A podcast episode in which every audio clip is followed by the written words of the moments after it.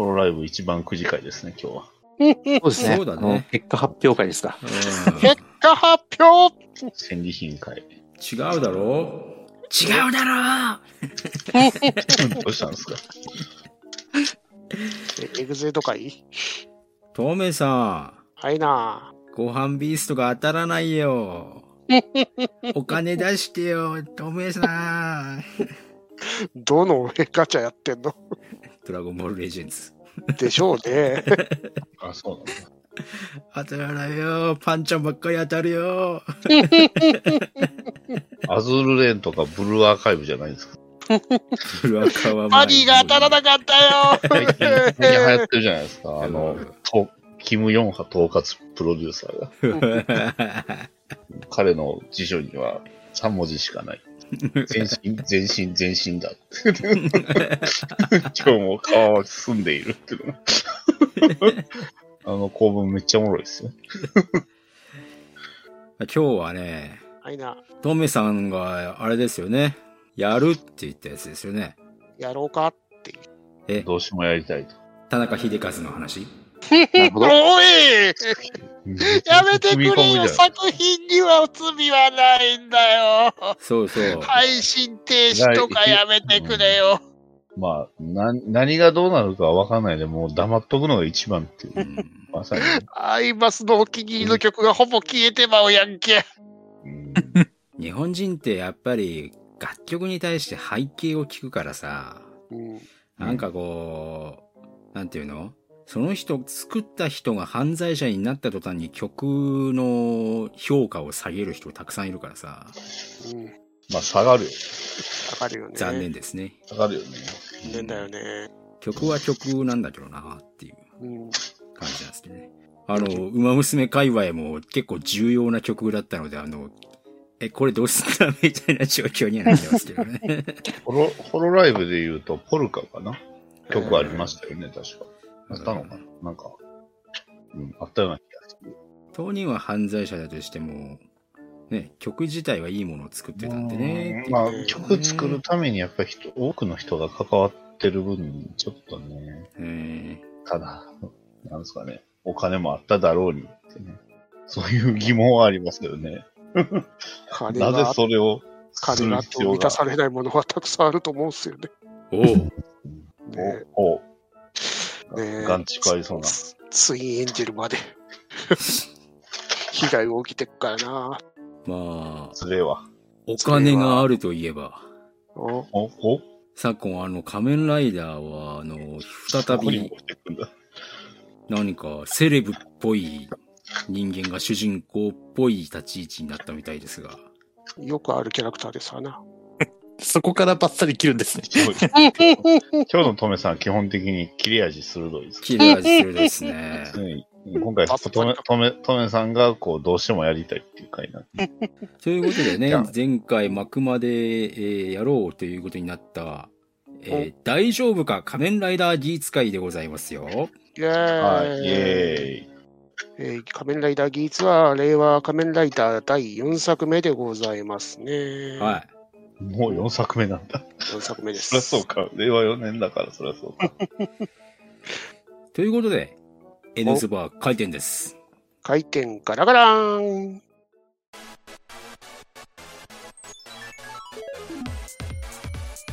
N ズバー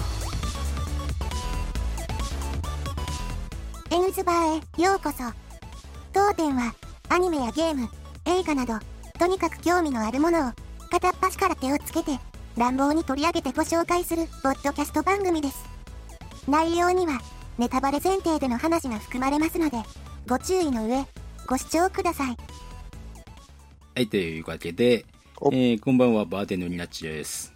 はーい、店長、とめきちです。アルバイトのバトラリーです。契約社員のアトラダです。ということで、今回は、令和仮面ライダー第4弾。もう24作品目ですか。うん。仮面ライダーが復活して。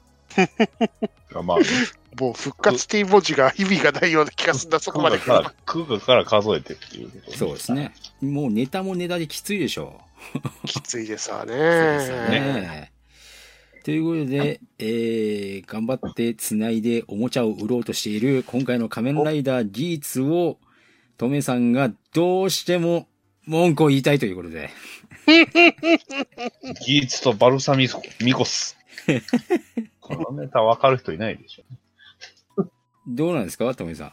まあ、どうなんでしょうね、もう。いや、いろんなところでちょこちょこ話題にするんだけどね、はい。あの、文句しか出てこねえんだわ、なんか。えー今回の仮面ライダーギーツ、えーまあ、主だった矢面に立っている脚本家が高橋優也先生でございます。うん、えー、高橋優也先生といえば、えー言えば？仮面ライダーエグゼイドですとか、うん、仮面ライダーゼロワンですとか。え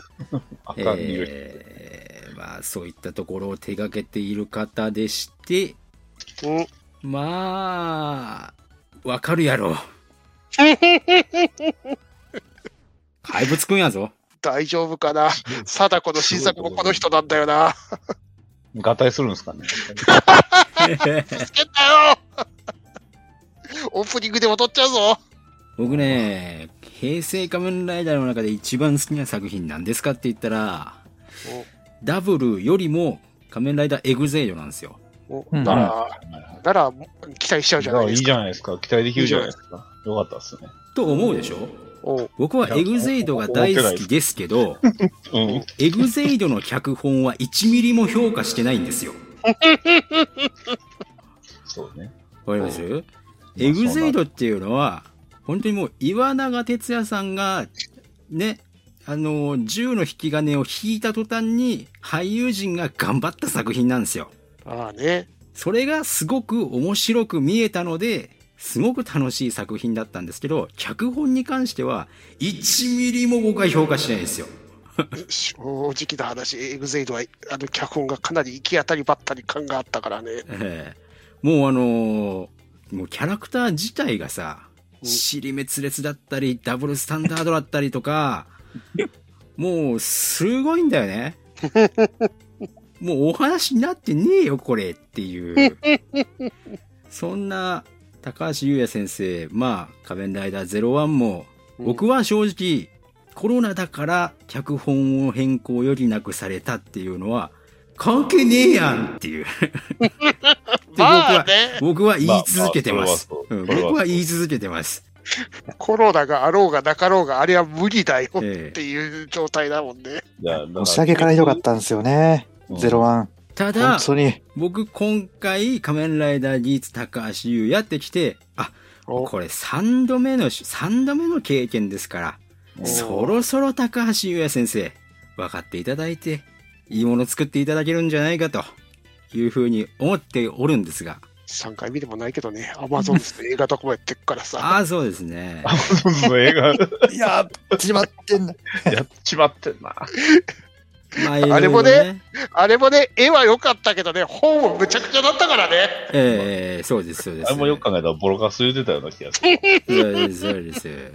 V シネみたいなやつもさ、たくさん作ってるからさ、たくさんやってますようんね。、ゲンムズとかさ、量産してます。えー量産してますから、そろそろご理解いただけるんじゃないかと。まあ、今回長編ですからね。えうん、まあ、1年ありますからね。1年ありますから、まあまあえまースタだ、スタートからね、コツコツコツコツ作っていただけるんじゃないかというふうに思ってはいるんですが、私自体は、もう令和ライダーはちょっとあのー、3作品僕は振るわなかったので、もう、4でしょ、4でしあの、ょ。あ あ、今までのね。はい、今までの3三つもね作品振るわなかったので、えーもう僕は仮面ライダー卒業しようと、うんリアルタイム卒業しようということで、なるほど。見ていなかったんですけれども、うんはい。とめちさんがあまりになんか言い張りますので、おあの、アマゾンプライムでお見てきましたよ、7話。お、見ちゃいましたか？はい。見ちゃいましたか？で、あ、8 8話見てないんですね。で、?8 8話、はまだ配信されてないんだよね。8話は配信されてないです1話はね。ね、配信まだなんですよ。で、8話も、あの、ツイッターのあの反応を見る限り、全部展開はもう存じておりますので、うん。はい。そちらも含めて、えー今回の仮面ライダーギーツについて、えー語っていこうかなと。は想像、想像以上に想像すげえ。CM でやってましたよ。い。騒動の CM だよね、想像のそれ。CM ですから。騒動の CM ですね。想像できいいですからね。まあね、で、今回、なぜこれね、取り上げようかと思ったのは、はい。まあ正直、こんだけ浅いところで作品の良し悪しを決めるのはどうかとは思うんだけど、はい。あまりにも立ち上がりがひどすぎねえかということで、今までまあまあね、空ガから始まってきてずっとやってきた中でも、ここまで立ち上がりがどうかしてるぜと思うライダーは初めてだなという感じがするんですよね。赤い狐とコラボしますよ。ああいうですよ。ああいう小賢しいの、うまいのもなんかなーって感じがするじゃないですか。また。そうね。そうですね。牛すき一家バッファですからね。まあ、ぶっちゃけて、こここ、令和の3作品全部そうですけどね。うん。話題になりゃす、なりゃいいっていう立ち位置でやってませんか？うん。正直なところ。うん。えー行き当たりばったりで SNS が1話ごとに盛り上がれば、それでいいみたいなスタンスで撮ってませんか？衝撃的な展開みたいな。うんちょっとね、でも衝撃的な割になんか、え、ブレてないみたいなのが多いですよね。うんえリバイス、リバイス、お前のことやぞ。え 何回同じ話題こすんねん。そ あれ？令和ライダー？非段階だったっけ？う。すぐなんか、まあちょっとあの言葉はあれですけれども、ホモな関係性をちょっとこう、ね、ピックアップしてくるじゃないですか。だいたいこすってくるじゃないですか。で、これがさ、なんだろうな、作品全体を通してや、やり始めてるのはいいですけど、ツイッターとかでちょっとこうなんか、えーこれかこれが、みたいな風な反応を受けてからなんか擦り始めるじゃないですか。そ腹立つよね。筋肉、筋肉太郎の話してるんですね。いやマジであれだけしか当たらんかったなって思いましたよ、ゼロはう。。ねえ。申し訳ないけど。しかもあれずっとこすりやないですか。商品化までするし、映像化、またそうね、ちょっとあれはやりすぎ。うんあれが再び出て誰が嬉しいんだっつう。そう本当ですよね。うん復帰崩壊太郎はまあ、一応面白かったですけどね。いや、そう、面白かったんですけど、でもキャ、ラクターはいいよ。キャラクターはいいんですけどねあの面白さって、その、狙った面白さじゃなかったんですよそうそうそう。だから、エグゼイドもやっぱり、狙った面白さで当たったわけじゃないから、そうそうそう。そうなあの岩永さんとかのね、インタビューとかにも書いてあるけど、最初のね、確認の段階でもう、あの、これ OK 出していいのかわからないから、制作サイドに電話で確認を取ってたっていうレベルのね、とんでもない、こう、演技をしたから、それでも OK が出たから、うまく回り出したっていうところはありますけど、あれ、OK 出さなかったら、多分こんなんなっとったんじゃない？あこんなになってましてね。あ とあの、なんだろうな、今回、テレ朝側のプロデューサーの力が見えてこねえなって思ってるんだけど、ほう。ほなんだろうなうやっ。ぱり財団 B ですか。そうそうそうそう。今回だって東映側の武部さんの方がなんかプロデューサーとして動いてる感があるから、もうちょっと前まではなんか口挟んでた気がするんですけどね、プロデューサーとかが。テレ朝側も。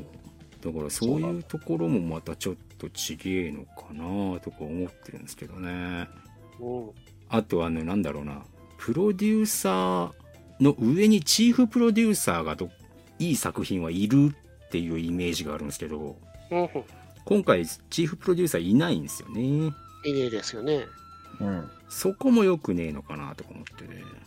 うん。であと、東映側の武部さんはあの、脚本家に頼るタイプのプロデューサーじゃないですか。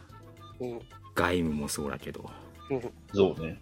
そう。脚本家に頼ってるから、脚本家がこう、迷うような人だと途端に力なくすというか物語のガイムはね、あの、脚本が迷う人ではないんで、うんやっぱりさすが修羅の国出身者はやっぱりちゃいます。そうそうそうね、18金ゲーム出身者はやっぱその辺迷えないですか？ら、迷うないね迷えない。そうそうそう迷いは死に直結する世界。そうオーズとかとかもさそうだけどうーんプロデューサーなのかなっていうところもあるしうん。組む人がやっぱうーん配置間違えてるような気がするなっていうこう、その心は。どういうところに見られます？そういうの。僕はちょっとわかんないんで、その辺は。竹部さんはね騎馬オーズ見ると完全に白倉さんの関係からこうもらってる作家さんの力ありきなんでうん。なるほど。やっぱちょっと逆にとなんテレ朝側のプロデューサーはしっかりしないといけないっていう手綱を握んなきゃいけないっていう形になっちゃうから今の形でチーフプロデューサーみたいな人がいないこの座組になっちゃうとうん。どうにもこうにも全部脚本にぶん投げて丸投げみたいな感じになっちゃうからうん。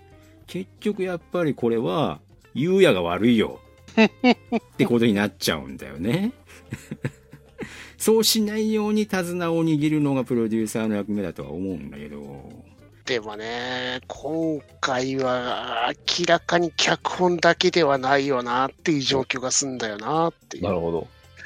ライダーの根幹であるためのあのベルト自体にも魅力が全然感じられないっていう。ベルトの設定も悪いっすよね。うん、いや、面白いんだよ。そのい両サイドからつけてガッチャンガッチャンやっていろんなそうそう。ギミックがつけれるのは面白いけど、うん。明らかにあのレアリティが低いアイテムとレアリティの高いアイテムの差がつきすぎてねえか？うん。そしてデザイアドライバーが回転する意味って、あの、サイドから取り付けられているから、それ回転して何の意味あんのっていう、うんうんうん作品の演出自体にも関わってきてるような気がするんだよなっていう。そうだよねうん。おもちゃが出したいから。例えばそのおもちゃが出したいから。おもちゃが おもちゃが出したいからになっちゃうんだけどおもちゃが降りたいから。これだってじゃないですか。ね、このベルトの設定自体回転して役割が変わるっていう形のベルトなわけじゃないですか。ね。上半身と下半身で役割が違いますよ。だからかぶたって。その役立たずなアイテムだったとしても右だったら役立たずだけど左で使ったら全然違う性能になるよねっていう発想ってうん。僕ら脚本を書いたことがない人間ですら発想できる展開じゃないですか。まあ、それも今のところないっていうそうですね。よく考えたらそうなんです。結局、あの、赤いの使えばいいや、みたいな流れになってますよね。そうそうそう。あの、赤い、赤いの持ってりゃ強いやそうで、あの、全体を通して、あの、何でしたっけ？白いやつね。銃撃つやつね。マグナムですね。マグナムマグね。ナムね。マグナム使っときゃいいみたいなうん。感じで、切り札はブースト使えばいいやみたいな。うん。で今回あの、なんだっけ？忍者みたいなやつね。忍者。いいんじゃね。あれ使えばいいみたいなみたいな。おベルトの意味なくねみたいな。まあ、あとちょっとやっぱり気になったのが、まあ一応僕も、一応全部は見ての、もうあれなんですけど、うん。もうちょっとその、ゲーム要素といいますか、う。うんん。缶切りはないやろうと。そうそうそう。あの、そなんだろうな。缶切りは違うくないうん。だったらもうちょっとその、なんですかね、解像度高いその、ね、えー、いわゆる FPS とか、まあいろいろそのバトル分けのゲームもあるけど、うん。まあそれこそその、フィールドがどんどん狭まってくるとか、そうそう。うん、いろんなギミック、いあの手この手ゲームの会社さんらはみんなやってるわけじゃないですか。本当ですよね。そこに関係りはちょっと、どうなんでしょうね。だって、なんか絵面がすごい地味。ああの人たちのあのゲームの解像度が全然ないんだもん。そうなんですよねそうなんで。すよね。いや、だから、せっかく、せっかくバンダイがね、あの、ガンダムエボリューションっていう、オーバーウォッチそのまんまを出してきて、あ、やっと分かったんやなと思いきや、これですよ。これですよ。貼ってないじゃないですか。ええうんまあ、明らかに側的なものはフォートナイト狙ってるのに、全然フォートナイトに何たるか分かってねえっていう。フォートナイトエーペックスじゃないじゃないですか。うんうんあの、なんか、それにつ、なんか、どこぞの漫画の、漫画家の方がお気持ち表明してましたけど。あれ、あれは、あれについては僕も何とも言えないですね。それ、うんなんとも言えないです。あの、先生、あの、自分の胸に手を当てて言って言いますかみたいな。これは思いますけど。それは、それは自分の胸に手を当てて。そ、そこら中にある冗な、あそこら談冗談で済ますんだったら、あの、著作権って言葉は使っちゃダメですよ。あそこ別に著作権って言葉使わ使わなきゃ冗談で済ませられたのに、そんな、でもね、あの先生はガチだと思うんだわ。うん多分ね、ガチでそう思ってるんでしょうね。ただ燃えたから冗談にしちゃったんだわ。でしょうね。あの、た燃えるね。うん、まあ、竜也脚本はさ、いつもこう解像度が低いんだよね。あの、エグゼイドの時もそうだけど、あの、ドレミファビートのさ、強化フォームでさ、ブレイブが戦う時もさ、なんか、音ゲーを心臓マッサージのリズムとか言って、あれ、えあれ、よかったです。やっちゃうのはさ、違うやんって思いながら違いますけどね。だってエグザイドだってゲーム解像度全然なかったじゃん、そう本当にずっと。マジ低かったですよ。カンコレ流行ってるからいきなりカンコレっぽいやつ出してたじゃんか。ファミコン、ファミコンで止まってましたから。そう。だからもう、ゆうや、まずゲームをやってから来い。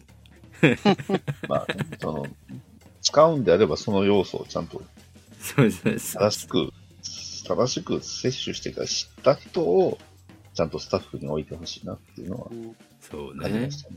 うん。で、問題点もありますけど、この作品は一体誰に主観を持っていけばいいのっていうそれね。まず、まあ一応主役であるところの技術ですね。浮世絵ですあの、あのね浮世エース主人公なんですかっていう問題になってくるんですよ。うん、そうなんですよ。あの、オープニングは確かに浮世エースが主人公で作られてますよね。うんまあね。でも物語はなんかさも、慶和が主人公かのように作ってますよね。そうですね。まあ、一般人目線というか、一般人からライダーになった人目線ですよね。そう。で、今のところ、エースを嫌なやつにしか見せてないじゃないですか。なんか、なんか、ちょこっとなんか、寄付をしに行ったみたいな表、あの、なんか、フォローはあるけど、基本的に嫌なやつでしか見せてないから、これ主人公はエースなのか、慶和なのか、どっちにしたいんですかっていう風に僕は思う、見えてるんですよね。で、しかもね、それがまた、この立ち位置がカブとクリソツなんだわっていうところがそうなんですよね。ね。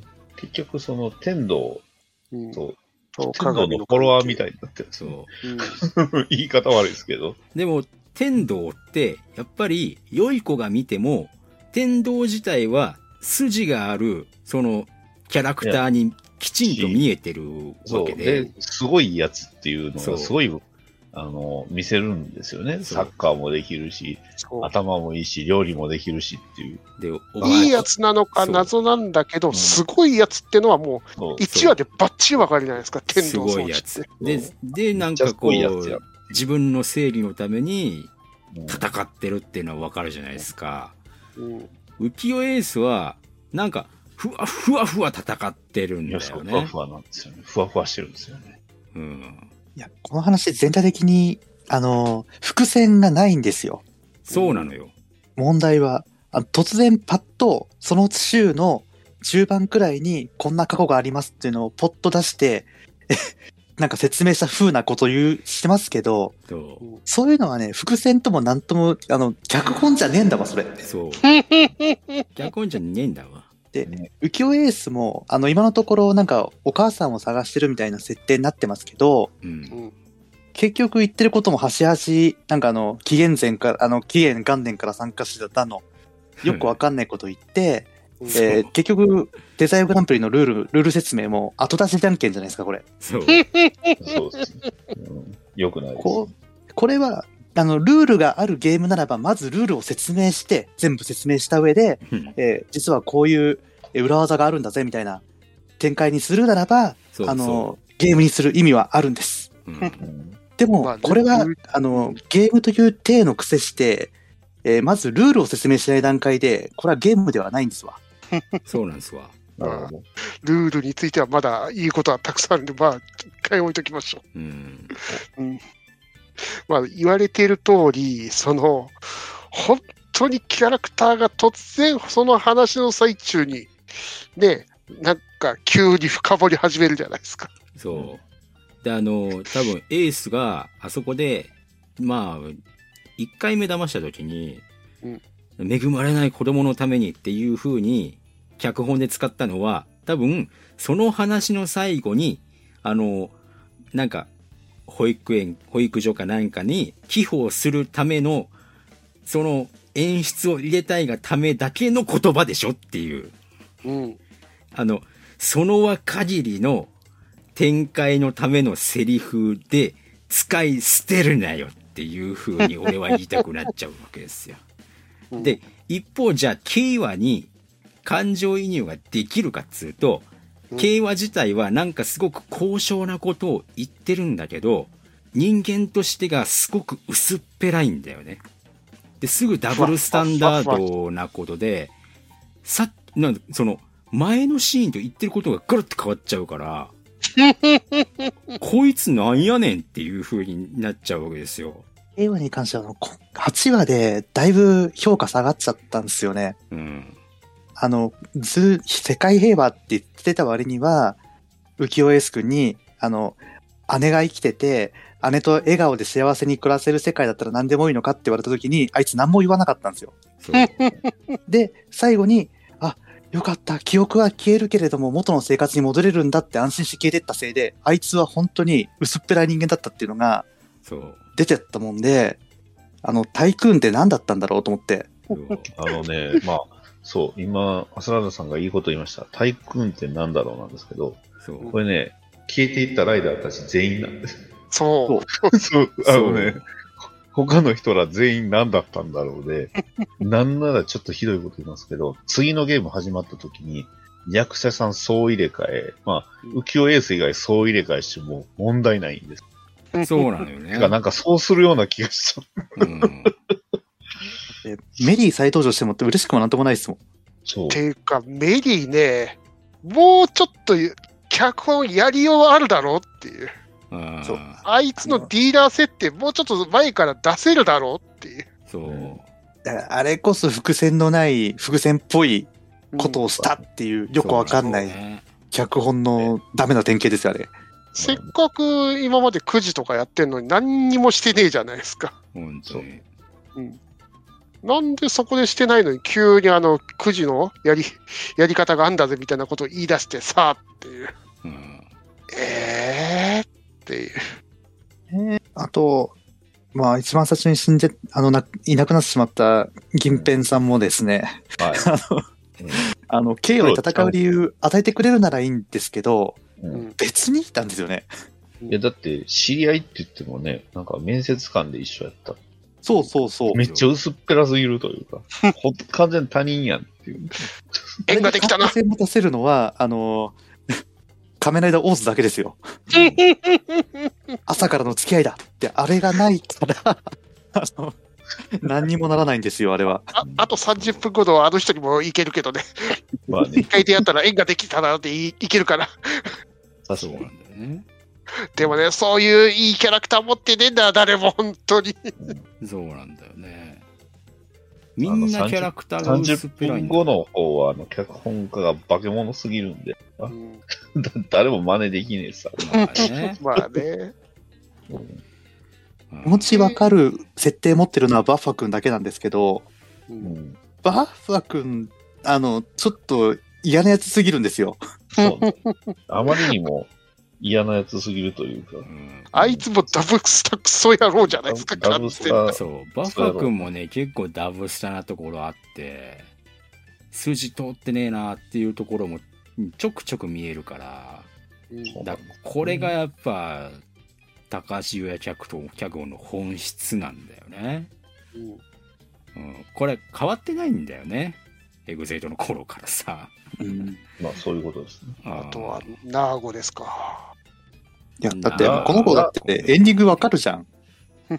ていうか、お前そんなに願い叶えたいとか言ってたか？っていう。で、あの、お母さんひどい人っていうわけじゃないし、すごい娘心配してくれてるいいお母さんだし、お母さんをどっちかっていうとまともですね。依存性が強いね。その過保護な保護者っていうところも、あのなんか一丁前にそういうなんかこうなんていうの？そういう問題あるよねっていうところを言い出しちゃうやつですよね、まあね、でも、そんなにあのお母さんに問題があるように見えないんですよね。あの現代社会でこうこういう問題があるよねみたいなところをちょこっとこうかっさらってきてこういうテーそれマがみたいなね、するにしては、あの、ナーゴの家がセレブすぎるから、共感一切できねえ。あとね、東映全般に言えるんだけど、うん動画配信者の解像度がいつも低すぎるんだわねもうそれですわ。それリバイスの話です。リバイスの話、リバイスの悪い。竜奏者のもうやめろ郵送者の話もあるよ。リバイスはもういい、もリバイスのすう、もうリバイスは終わったんや。リバイス、リバイスお父さん動画配信者でしょ。まあでも、びっくりするぐらいお父さん、お父さんの、あの、V シネは超面白かったじゃないですか。んは見てないんですよね。あ、そうそうですよ。あれ、あれだけは、あの、評価してます。あのねあれだ V けはねシ V シネが面白いはね、本編に関係ねえんだよっていう。面白いはね、あの、正直ね、褒め言葉じゃないんですそよ。う。で、V シネで嫌な思いをしたばっかりじゃないか。うん復活のコアメダルっていう地獄を見てきたじゃないか。うわ、頭が聞いてください。それを見た後に、それを見た後に、あの、東映チャンネルで、えー、その前日さんが配信されてるよっていうのを聞いて、その前日さん見るじゃないですか。あるじゃないですか。で、そこで、次に再生されたのが、お父さんの V シネだ V シネだったんですよ。それでね、少し、本当にね、本当に少し救われたんです、それで。だから、評価が人よりも多分俺4割 ,4 割増しぐらいアップしてるんですよね。それはあの地獄の底からこう、ね、這い上がってきちゃったから、それは評価も上がるって。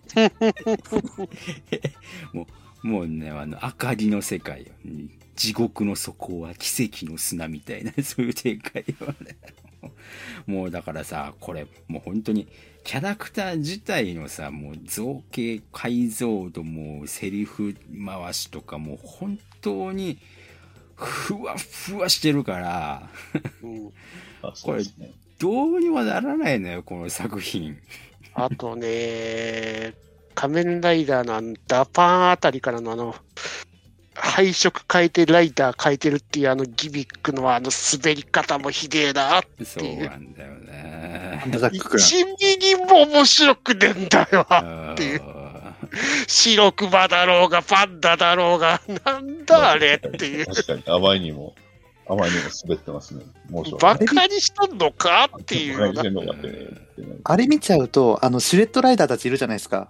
はい。うん最初は、あの、え、こいつら出てきたら面白いだろうなと思ったんですけど、いや、多分、多分色替えだろうなと思って、ですよね。何の期待も持てなくなっちゃったっすもん、あれで。うん本当にこの白熊からのあの流れはどうにこのライター自体のねブランドを下げとるぞお前がっていう、そうなんだよね。うんまあそもそもこれ、世界の危機のなんか、危機感が伝わらないんですよ。こうのんドラマ。うん、1ミリもねまあ、それ自体はサバゲー自体の持つ本質に似てるから僕はいいんですけど、うんうん。サバゲーって一回試合終わったら、また新しいものが始まるから、その世界自体は別にねっていう感じだから、サバゲー自体はそう、同じような問題を抱えてはいるけど。でもね、あの、同じようにね、まあ、今回こういう、まあ、要はその一回限りのゲームを何回もやるっていうのを、まあ、テーマにした、まあ、とある作品があるわけですよ。うんそっちはちゃんと悲壮感も出して、すごいね、ね。あの、いいドラマでつける、作ることができたんですよ。そうね。ちなみにそれはあの、フォートナイト、バットマンゼロポイントっていうね、アメゴミなんですけど、すごいっすよ。あの、フォートナイトの中で結構気持ち悪いカエルみたいなキャラおるんですけど、うん。そのカエルが、あの、撃たれるシーンなんかもう涙なくしちゃ読めないです。それをこう、バットマンがこうね、あの、手を握るっていうシーンがすごい熱いんですよ。うん。でもその世界はみんな記憶なくなってす、次の世界に行っちゃうっていうね。うんうんうんでそれが脚本家のい力なわけや、それがやっぱり。りね、ライターの力です。そじゃあまあ、キャラクターは、まあ、これからどうにかしてくださいって感じですけど、う。うん次はあの、この世界のゲームシステムですか？デザイアグランプリ。デザイアグランプリです。ルールが後、後で、後々教えてくれる。後出しすぎませんか？全体的に。だって、行き当たりばったり脚本書いてるからさ、最初にルール決めちゃうとさ、ゆうやくん書けないもん。そのその場でルールが変わる、あの、生まれますから。すごい斬新ですよ。ていうか、タッグパートナーの変更ぐらい最初にアナウンスしときゲームならっていう。いやーもうゆうやくん書けなくなっちゃうもん、そんなことしたら。本当は、あのシーン見たときどうかしてるかと思ったよ。あのタッグパートナー実は変わってましたって。で、最初に言わないとさ、最初に言ったらさ、あの、ツイッターでバレちゃうから、驚愕の展開にならないもん。って話ですよ。驚愕ね。そう。だから、そういうのを求めてないんですよ。そう、全部そういうつもりでやってるんですよ。ここ3作。特にここ3作。いや、ルールの、ルール言うなら、今までや8つ出てきましたけど、うん。あの、第一を見た段階で全部知ってるじゃないですか、これ。うん。うん。いい なんか、知ってること言われてもな、みたいな。そうそう。まだ、後出しじゃんけんで出すなら、あの、え、マジかよっていうのを出してくれるなら、まだ見事ありますよ。うん。だってし知ってますよね？だって、ゲームから脱しか脱落したライダーはライダーの資格を失う。知ってるじゃないですか。うんだからさ最後にさ、ピロピロピロって出てくるやつさ、全部あの、いや、お知ってっからってやつや。あれが一番滑ってます。あれ、あれ、あれ一番すば滑ってるポイントですかそう。一番滑ってたよね。あれポイントとしてあれ一番滑って。あれでなんかね、こう、ドヤ顔で出してます。そう。あれ、あれ一番滑ってる。なんか、いかにも今回明かされたルールみたいな感じでやるけど、やかましいわ、知って。やかましいわってやつですよ。だから不快なんだよね。で、あとさ、この、なんだろうな、ゲームが始まりましたとかいう敵、敵のあの雑魚なんでしたっけ？ジャマトですね。ジャマとか、ジャマとか出現しましたとか言ってる時にさ、誰一人として、早く出発しないとみたいな行動を移そうとするキャラクターいないじゃないですか。いねえですね。もうみんなポカーンと立ってるわけじゃないですか。それが余計なんかこう、世界は危機だよっていうところを感じさせないところをさらに加速させてますよね。うんうん。しかもそこに対して、まあ、世界の危機を救う救うないは、まあ、その、キャラクターの特性だと思うけど、うん。その、ゲームに勝ちていくって、夢叶いたいんだったらもっと必死にやれや。っていう。だから、あそこで一番余裕を持って立ってるのはエースだけで十分なんですよね。エースは知ってるからいいよね。そう。うん。どうせ俺が勝つからみたいな態度でいればええのよ。うん。でも、ケイワは、あのキャラクターであれば、早く助けに行かないとっていう風に、ちょっとそわそわしたような演技もしなきゃいけないだろうし、うん何でしたっけ、ダパーンの人も、うん、そうだし、なんかあの、メリーの人も、メリーの人とか、特になんかこうね、先、先に俺が、俺が真っ先に駆けつけて、ポイント取ってやるぜみたいな演技もしなきゃいけないだろうし、小賢し感もないんだよな、あいつも。で、ケイワはケイワで、お姉ちゃんが襲われてたら焦るじゃないですうんか。。うん。そうなんだよね。お前の世界平和はマジでどこ行ったんだ？っっていう。そうなんですよね。世界平和願う割には本当に薄っぺらくなっちゃってるんで。だからあの、世界平和の世界っていうのが本当に小さいんですよ。うん計枠の中で。ね自分とお姉ちゃんだけなんですよ、世界。うん。で、そう見ないとなんか、あの、タイクーン、本当に説明がつかないいや。だから、他人にあんまりその子で興味を持っちゃってるから、ダブルスタンダード。うんあの、ある、同じくね、世界を守るって言ってて、あの、なんやこいつっていうキャラが30分後におるんですけど、うん。えー、まあ、キジノっていうね、サイコパスがおるんですけど、だって、あれあれ、ね、人、人当たりいいし、まともなんかなって思ったら、もうとんでもないサイコパスじゃないですか。いそうなんですよ。や、びっくりしまし堀川君に次ぐですよ、あのサイコパス。た。ねほんとね。やばすぎますよ、あいつは。本当に。いや、だから、サイコパスって、やるんやったらあそこぐらいやらな。まあ、あれはやりすぎか。でね、あの、サボテンジャマトだっけ？あの関係の。ラスボス、うん。ラスラスボスかっこ笑い。ラスボスって言いたくないよな。あいつにい実際に一般人が襲われてね、ロストしてるのに、誰一人として反応してんだもんね。そうなんだよね。いうか、あの、なんでお姉ちゃんだけさらわれたんですか？その前に写メ撮ってたおっさん消されたじゃないですか。一瞬で。されましたね。いや、いや、あの、それは、それは突っ込んだらもうダメですよ。脚本家のせい。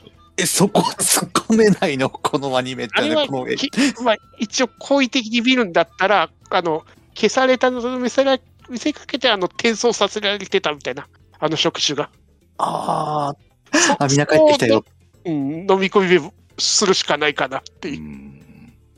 おお姉ちゃんさらわれないと、慶和くんは焦ってくれないからさ。そうです。それはゆうやくんにはこう書けないですよ。それやっちゃう。いや、それダメって言われちゃったら。その理由を説明してくれてたら、ゆあの、ゆうやくんはあと1話分使って書かないといけなくなっちゃうからさ。いや、なんだうん、ゆうやくんに優しい世界やめましょ だからあの、なんだろうな、ケイワが薄っぺらい人間であるっていうことを、後半その、突きつけるような脚本に持っていくんですよね、まともな脚本家っていうのは。う。うん。まあねうんうん。でも、あの、ゆうやくん多分やらないと思うんですよ。ゆうやくん脚本やらないと思うんですよ、これ。これ多分この薄っぺらい脚本のまま高尚なことを言って薄っぺらいダブルスタンダード続けて物があのこのシリーズ終わると僕は思ってるんですけど どうですか？いや、学んでねえんだよ。あの、ダブルスタンダードダメって、もうゼロワンの時に散々言われてたじゃないか。結構ボロが吸われてたと思うんですゼロワンの時。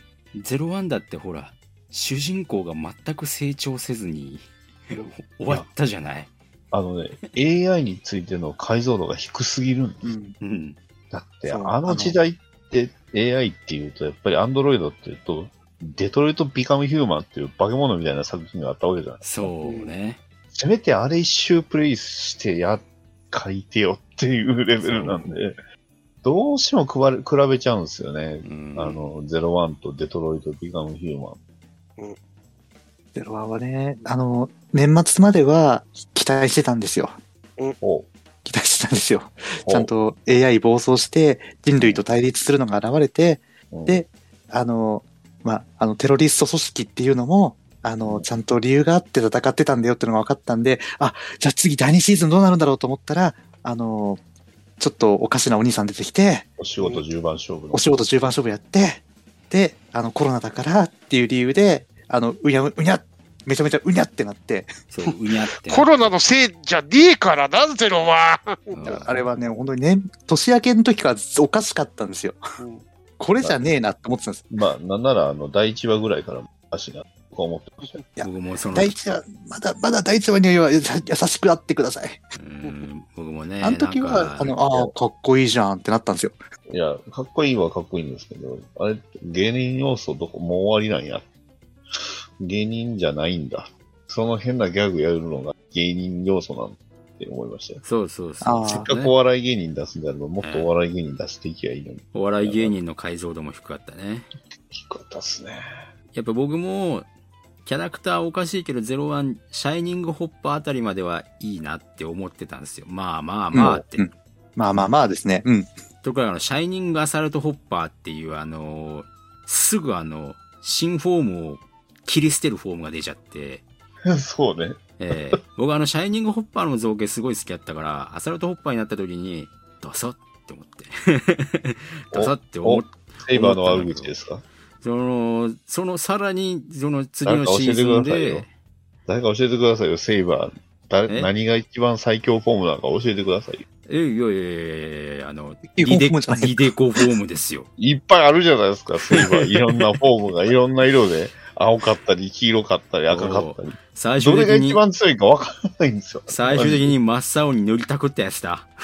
なんで青が一番強いんですか？おかしくないそれ、ウィザードでやったっつうの。ウィザードはね、やっぱダイヤモンドっていう功績を持ってきたからまだ良かったけどさ。まあね。うんでも、ウィザードもなんか違うじゃないですか。なんか、強くなった感ないでしょ。い まあね。やあ、のほんなんで青やねんって思いましたよ。ウィザードだってはあの、青いライダーおるじゃないですか。そうそうそうそうそうそれはそう。それはそうなん。で青いライダーいるのに青がおうこれはあの、ひだ、火種がこうどんどん飛び火していくやつ。そうですよ。リバイスのアルティメットだって納得いってねえぞ、あれ。何あのし、あのあのデザイあン。ほとんど普通のデバイスそのまんまなんやんか。むちゃくちゃやねんかっていう。全然変えてないじゃないですか。アルティメット感ないじゃないですか。そう。うんね。脚本なんとか、ちょっと誰か言ってあげて。偉い人。まあ、言う人はおるんでしょう。言う人はいいないよ、この座組。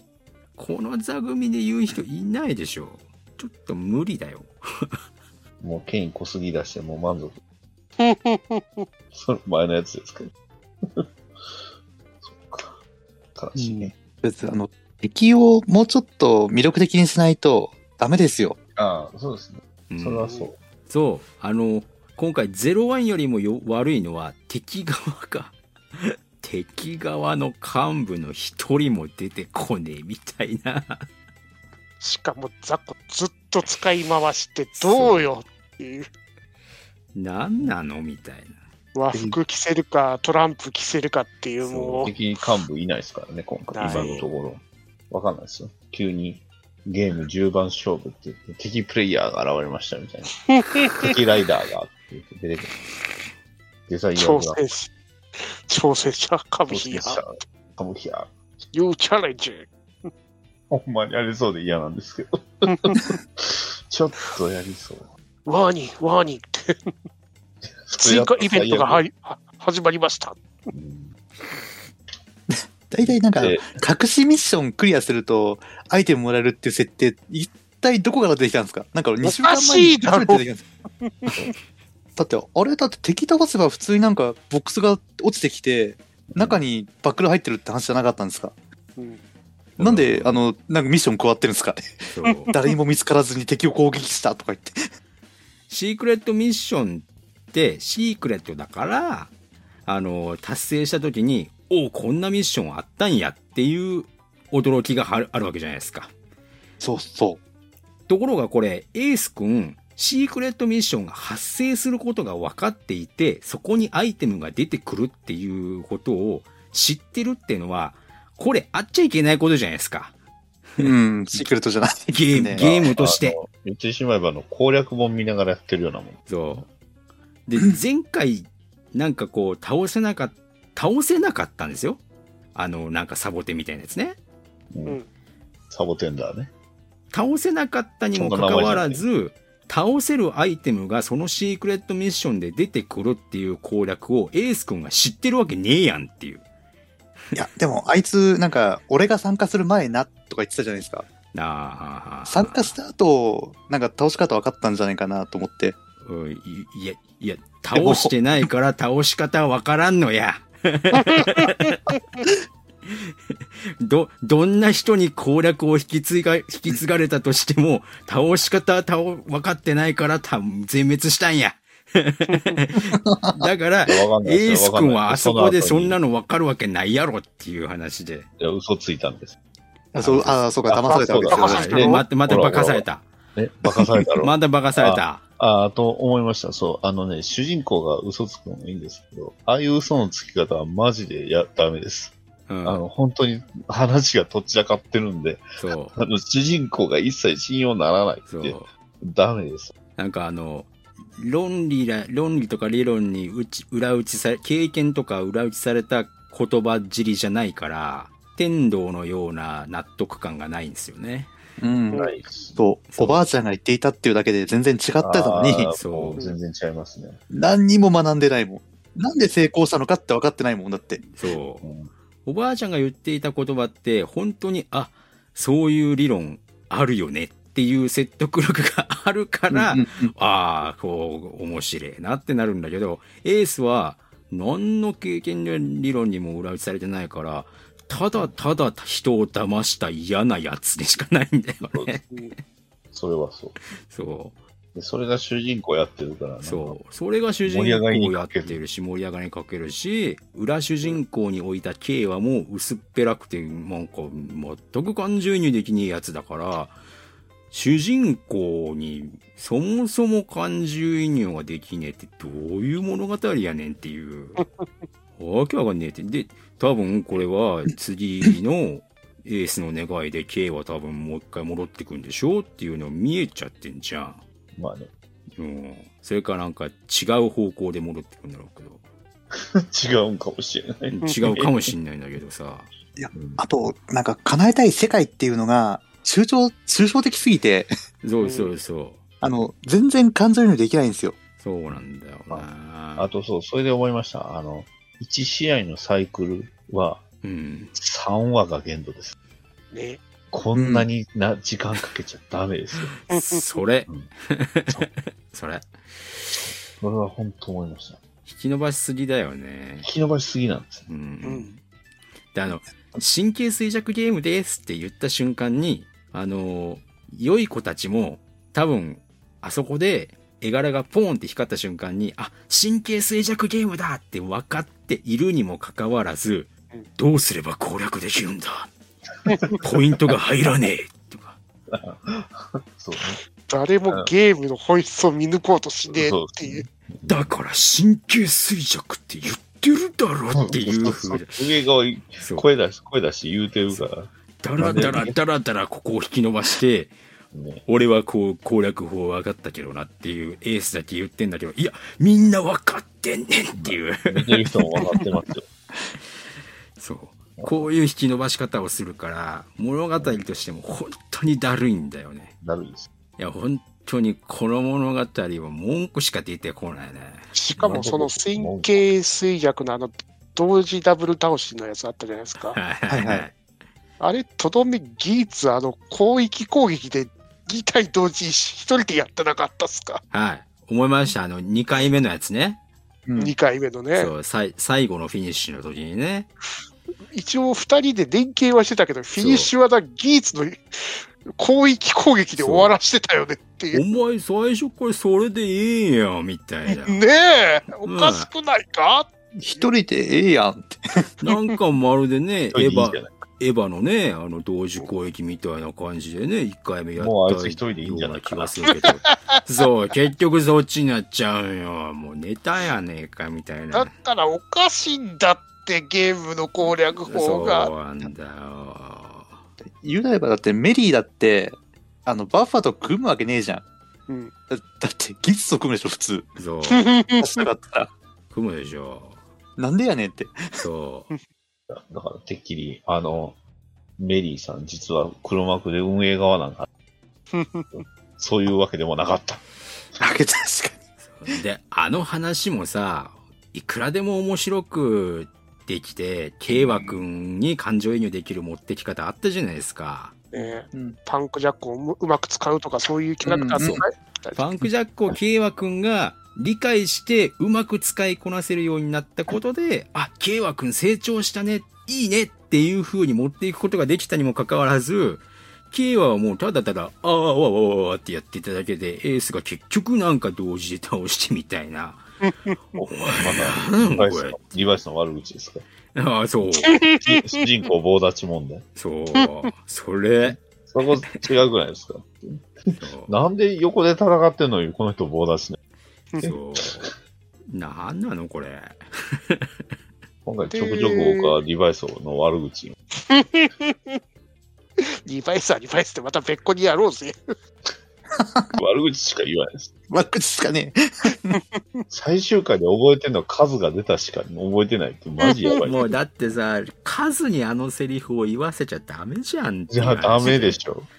あのセリフはダメじゃんっていう。あのセリフダメですね。てか、サッカーやるやりたかったなんて記憶、誰が覚えてんねんって思う。それは物語で主人公が得なきゃいけない自分の答えやろっていう。それをね、いや、ほんま仮面ライダーサッカー扱うの下手です。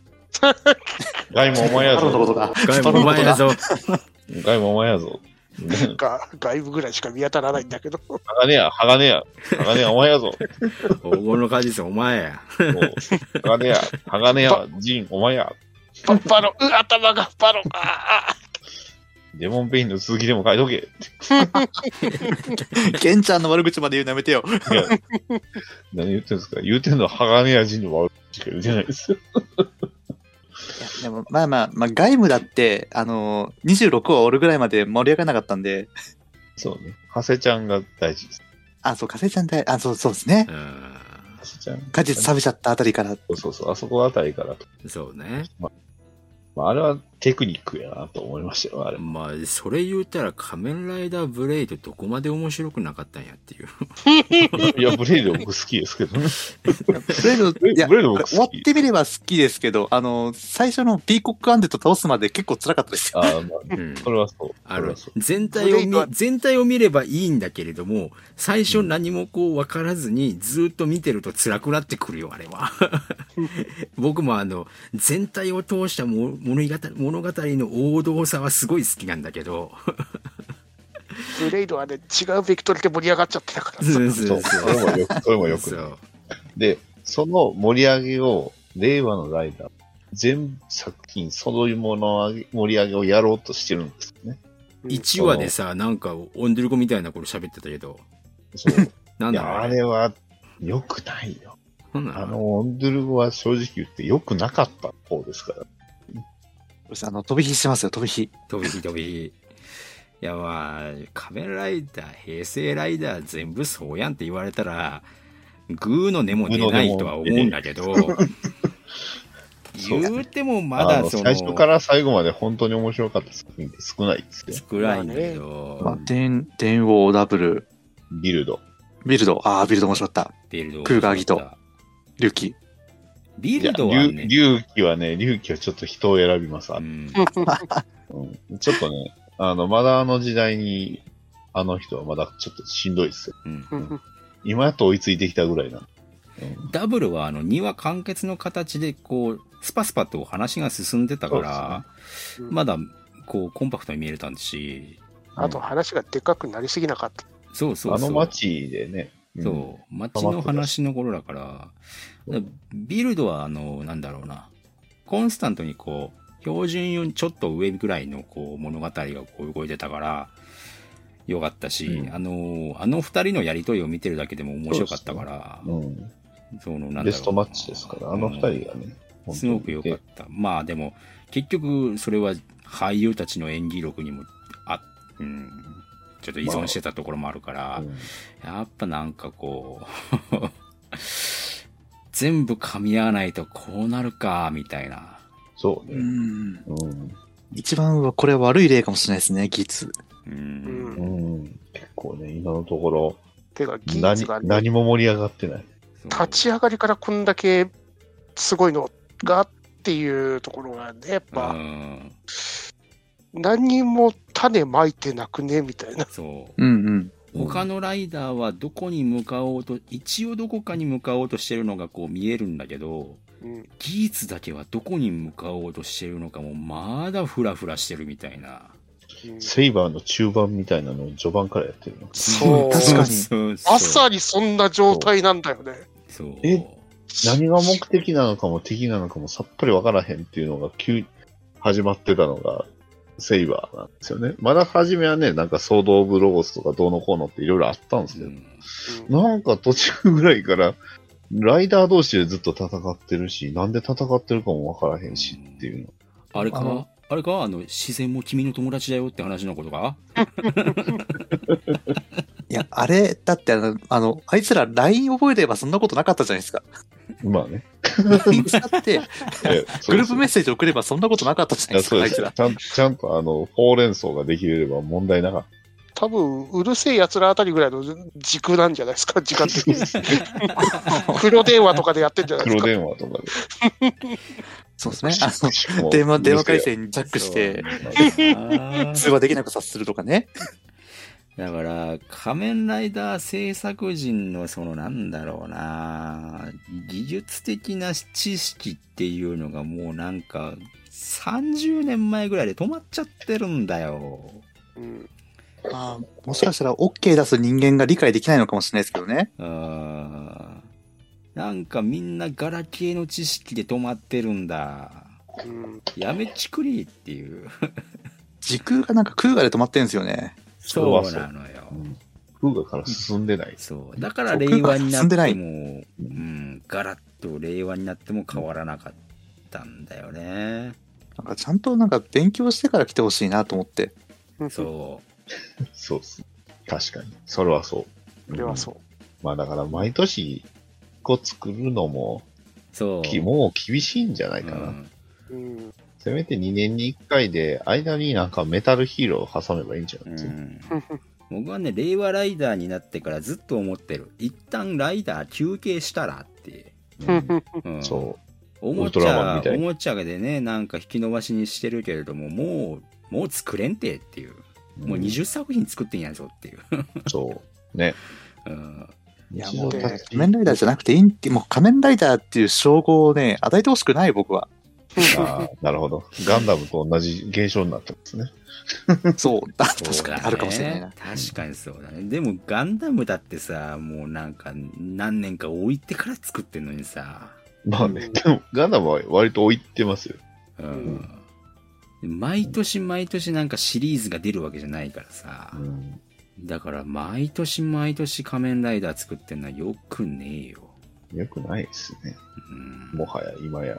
まださ、その年齢対象がさらに下の戦隊ものなら、まだ一応っていうところはあるけどさ。でも今、戦隊は攻めてんだよなってそういう。。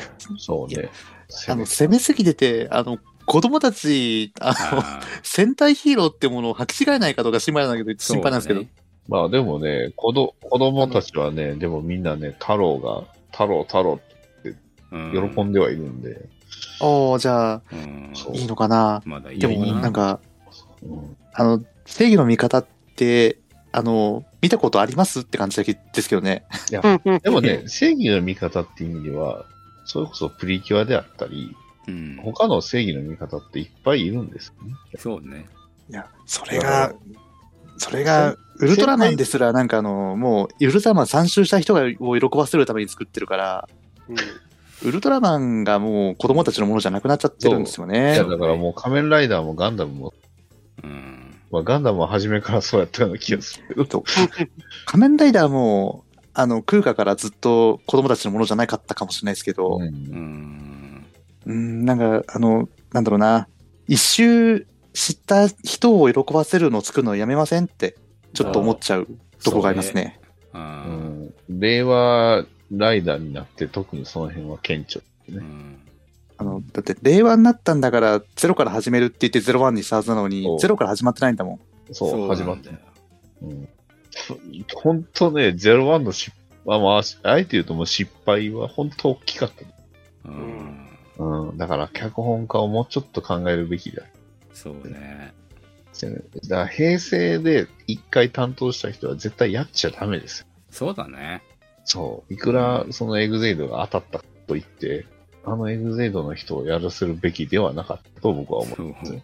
あの、うんなんだろうな、エグゼイドが当たったからといってさ、その脚本家の力ではないことは多分みんな分かってたと思うんだけどさ。いや、だから分かってなかったん分かだってなかったんだよね。分かってたら、エグゼイドに、そう。エグゼイ、だから、偉いおじさんたちがそれを分かってないから01に採用しちゃうし、今回の技術にも採用しちゃうわけですよ。どうするよ？だやっぱりね、うん上のおじさんたちがやっぱりこうし、なんだろうな、新しい時代をちゃんと知っておいていただきたいなって思う。もうちょっとね。うん。だからそういう意味では、僕、ブラックさんめっちゃ怖いんです。とんでもなく、あの、前時代的なものが出てきたらどうしようっていう怖さが。びっくりするぐらい、そのブラックマターとかあのあたりに解像度の低いやつが出てきたから嫌やな。そうなんですよね。まあもうなんかで予告から若干僕はその匂いを感じてるから怖いんですよ。あれ、めちゃ薄っぺらなやつ来そうな気がする。うんあれ時代設定がどうなんでしょうねなんかよくわかんないですよねブラックさんもねまあ、なんか、時を超えますからね。なんかトレーラー見てると。かあ、まあ、結局多分、コミック版というか漫画版を結構強く意識してるやろうなっていうのはわかるんですよ。でね。あいや、あの、外人至上主義の人たちが、あの、うんどれだけ本気かですよね。問題は。そうねうん、まだ、まあ始まってないから、ブラックさんに関してはちょっとまだ、うん、うん収録ベースという僕か、あと3日の話の話だね。僕は信じてる。まだ信じてるぞ。僕は嫌な予感しかしない。うんやめてくれやめてくれもう、新、新仮面ライダーしか見てない。ブラックさんはだって一気一気に出てくるわけでしょあれそうそうそう。はい全話配信でしょ？良くない文化ですよ。マジで良くない文化。なんでそんなことしちゃうのっていう、相変わらず。いやー、アマゾンプライムってもんですね。ネットフリックスの弊害です。だからネットフリックスのアニメが1ミリも受けねえんだよっていう。タイガーバニーでさえも、何の盛り上がりもない。SH フィギュアーツが投げ売りされてるよ。いやまあ、それはね、あの、一期の頃から。うん SH フィギュアアーツに関しては、対バニはマジでね、あの、前からそうで いいんですけどうん、でもせめてファンアートと全然なくな、ないじゃない。うんうん。やっぱりね2011年の頃、あんなに溢れてた対バニのファンアうートんないんですよ。うん。うん。だから僕も最初言いましたけど SNS の盛り上がりを期待するなとは言ってるけどアニメとか特撮とかそういったものはやっぱりリアルタイムであの SNS が盛り上がっていくっていうその文化自体が今やっぱり大事な状態ではあるからね。うん一気一気にお話が出てくるっていうのは絶対相性悪いことだと思うんだけどね。そうね。いや、まあだってアマゾンスが売れ、売れ、受けたのって、そうそうやっぱり次回どうなんのっていうので、そうそうそうそうまあね、すごい考察したじゃないですか。うん。楽しみ方として考察ってのはあるわけなんで、うんいやね、だってそれがなくなっちゃって全部一気に、あの、問題から回答編まで全部出しますって言われると、うん。うん、あの、なんか最後の見た後うん、だから何ってなっちゃうわけですよう。んだってそれってもうそれこそもうアメリカで話しますけど、うんゲームオブスローンズもそうじゃないですか。要はいわゆるクリフハンガーってやつ。そうそね、あの物語の終盤に盛り上がりというか、こう、次回どうなんのっていうのを見せて一旦終わるみたいそう。うんな。それってもうすでにみんな知ってたことやっていう。そう。そう。それで当たってるんですか。やっぱクリフハンガーの手法は大事ですよね。ああ、それは大事だよ。それ雑にしたのがカメラダファイズでしたけどね。あと、ね、ミサイルバーンと飛んできて、え、どうやって避けんの？ってなった、なって次の週に迎えたら、あの、普通に、まあ、前、前に回転して避けたみたいな。はみたいな。あっていう。ありましたけど。でも、クリフハンガーってそういうもんですそよ。う。そうそうそうそう。20世紀少年だってそれで受けてるわけですからねあ、。そうそう、20世紀なんだって面白かったじゃないですか。あ、漫画の方は。ああ？ー、漫画の方ですね。びっくりした。え、いや、漫画も微妙。やうん？あれ、終わ終わってみればですけど、あれ、もう毎週見てると、あの、え、どうなの？どうなの？って、あやっぱり気になってたんで。ね。そうそううんお前、あいつかってやつね。そうそうそうそう誰？っていうね。うん。そういうね。あの、なんだろうな、クリフハンガー的なところがいいわけだから、まあ大事ですからうね。ん。大事だね。だから、ブラックさんはね、す少なくとも2話ずつとかやった方が良かったと思うよ。ねえ。配信はね、求めてなかった。ありがたいんだけど、やめてくれっていう。そう。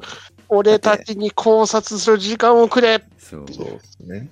いきなりパズルのピースを全部集出さないでくれ。だって今、ガンダム、水星の魔女盛り上がってんだよ。そういうとこじゃないですか。そうそう、そうそういうところだからね。全部のシーンに意味がある気がするみたいな。そうそうそう。そうそうもしくは、なんか騙されてる気もするみたいな。そうそう、ね。また、また化かされたな。浮世エースが言うわけです。あムカつくな。ムカつくな。あ、ギーツは本当にも無理やりギーツに話戻しましたね。ありがとうございます。ここれ以上ブラックさんを、そうっすね。いやギツ、あの、そう、浮世エースに戻しましょう、浮世エースに。浮世エースの悪口を言いましょう、う。ベルトよ、ベルトがさ、ベルト良くないよ。やっぱり。アスワトさん、ベルトいかがですか？え、ベルト、いや、あの、デザインはかっこいいと思うんですけど、うんうんデザインがいいあの、はいい。うんあの、もうやってるんだわ、あのギミック。うん。もうジオでやってんだわ。それはそうだわ。やりましたし、ね、ハンドルついてるのアクセルでありましたからね。アクセルですからね。で、あの、問題は、あの、装着変身みたいなおもちゃですよね。うんあれ、多分、せ、多分企画としては、首から下全部同じで、あの、パーツごとに頭がついてくるっていうことにすれば、一個の素体で、えーたくさんのおもちゃが売れますよと。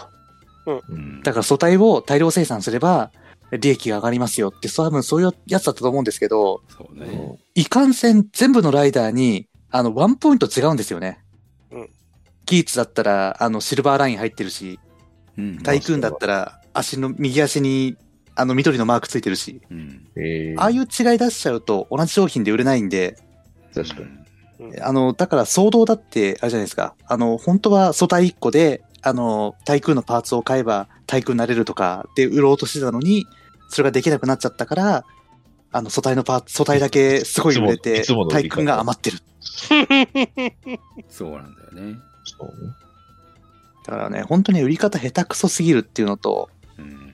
あの、多分武器売りたいと思うんですけど、うん。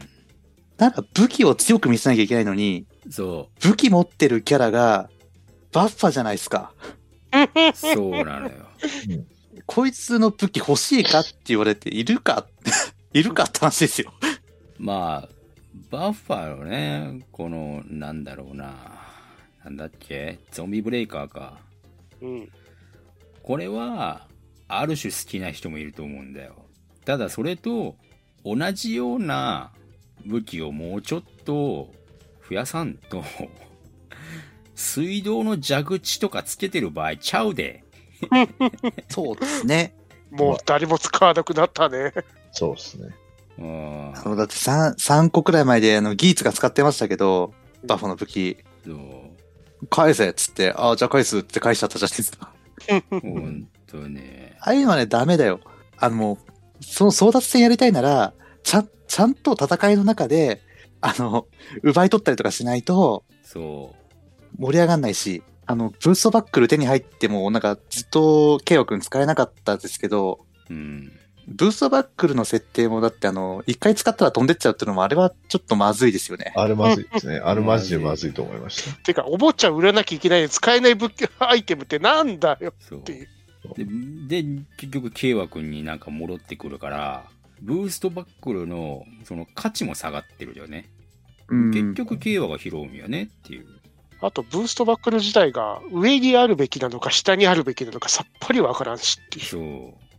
なんか俺、だって、プスバックル上にあると、だって、あの、ドライブに見えますもん。この間も。あ、そうだね。ドライブはドライブですけど、あれでしょ。あの、デッドヒートドライブ。そうそうそうそうそう。そうそうそうそうそう。超デッドヒーターの劇場版のね。あれかっこよかったですけどうね。ん。だからデザイン踏襲しちゃダメだよと思うわけですよ。んそうね。。もうだからデザインのネタがないんだ。うんないんようね。ん。でデザインのネタがない、ないからこそ、この、ハンマーとかアローとか、シールドとか、あの、使い方で、いくらでもマグナムに対抗できるぜっていうシーンも作らないといけないわけですよ。でも、まあ今マグナム一強ですからね。でそういうシーンがないからあうんただただそれおもちゃ売れないよねっていう話で。ね。でうん仮面ライ全員仮面ライダーの癖して、ブーストバックル持たないとライダーになれないんですもん、だって。バイクないんだから本当だ、本当だ、そうなんだよ。本当だ。サバイブ使わないと、あの、うんバイク、それは隆起の話ですけどね。ライドシューターはライドシュートあるけど、あるけど、どっちかというと、レン君だってあの、ホンダのシャドウずっと乗ってましたもんね。そうそうあの、無理やりのようにね、あの、バイクに乗ったドラゴンナイトを見習ってほしいです。無理くりドラゴンナイトはね、ライちゃんとバイバイク出しましたからね。いや、俺マジでちゃんとライダーやってたのってブレードだけだと思うんですよ。そうね。ああ、そっか、そうですね。専用のバイクみんな持ってましたもうんで、人間体でも乗ってたじゃないですか。ん。うん。うん一応ファイツもたくさん乗ってたから。バイトファロイト、ロロボットまあ変形にもなるけどしますけどう。んあの、あの、ジェットスクリューみたいな、なんか、ジェットついた、あれ、1話か2話しか出てこなかったですジェットスパイカーけど、ジェットスライド今度。、今度騒動で出るんですよ。あれ1万2000円？そうですよ。いいいじゃないですか。開けて、高い高い高い高開い。けて。高い高い高い。3000円ぐらいかなと見たら1万2000円って見さすがミニプミニプラ扱い。1万本当ですよ2000円とか、それで騒動払うんだったら、俺でも、令和になってから、本当バイク全然使わないですね。うんあの、もう乗れるところが 私有地の同じと同じところしか走れなくなっちゃったからですよね。そうそうそう。嫌な時代ですね。えー法律がね、うん。だから、なんか、外部の映画かなんかでバロンがいきなり変なバイク使ってたからね。うんあす明らかにスタント用のバイク使ってるよねっていう。多分ブラックさんは、あれでしょ？まだ開通前の高速なのかな？あれはね。え多分そこなんだろうって言われてますけど。うん東映もね、そこら辺もっといい私有地見つけてこいやうっていう。あとは韓国に行くかね。じゃないとてんだろあと、本当に政治批判じゃねえけど、ねえ、コンテンツ大事にするのは撮影のやり方も、もうちょっと考えろやっていう。そうそうそう。もうちょっとさ、クールなんちゃらとか言ってんならさ、お前らは。ほん。とクールジャパンって言うんだったら、そのそう制作の人たちのためにもうちょっとね、法律のね、一応特例を作ってあげたりとかしないと。特撮畑の政治家がおらへんからですよ。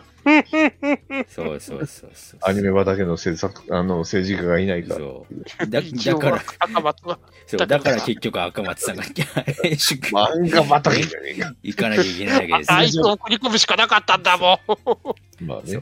確かに、それはそう。いや、その、その視点はそう、それはむしろ彼、むしろ彼以外も、もっと正直、あんまり信用度足りねえけどさ、あの人も。信用度足りないです。でも、ね、そういう、そこ出身の議員になれるっていうのをね、出すとかないとというのはわかる。なんでそういう政治、そういう政治的な判判断は間違いない。いやー、う。辛いな。いや、もう仮面ライダー止めるべきなんですよね。うん、そうこね。んな何年も毎年やってるコンテンツなんどういう周知だって、本当に確かにガンダムでもさすがに毎年は出してないですもんね。ね。そうだね。それも1年間ぶっ通しではやってないですよ。うん。いいよ、もう、か仮面ライダーも半年ぐらいで、ね、2年に1回とか。ただ、そうすれば、あの、あれが、甲子園で苦しまなくて済むし。そうそう。で、あとやっぱり、その、それぐらい置かないとおもちゃも、なんか希少価値が下がってきてると思うんだよね。毎まあ、年あんまり毎、年あんまり希少出るからさ。希少希少価値言い出すと、あの、いや転売ヤ出てくるから嫌なんですけど。えでも、毎年毎年、レジェンドライダー出てくるのどうかと思いますけどね。本当だよね。どうせ今回のバックルにつくやつ持ってるんでしょ？あるよレジェンドバック出てきます。内蔵音声のデータで見てたらちゃんとあったよ、全部。うんでしょ？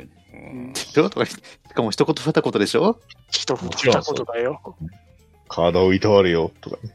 それ尖ってんな。それ買うわ。それ尖ってんな。あの、ごつい、ごつい人が見えるな。美味しくなれ、美味しくなれ。美味しくなる。美味しく。そっち完全中の人。いい答え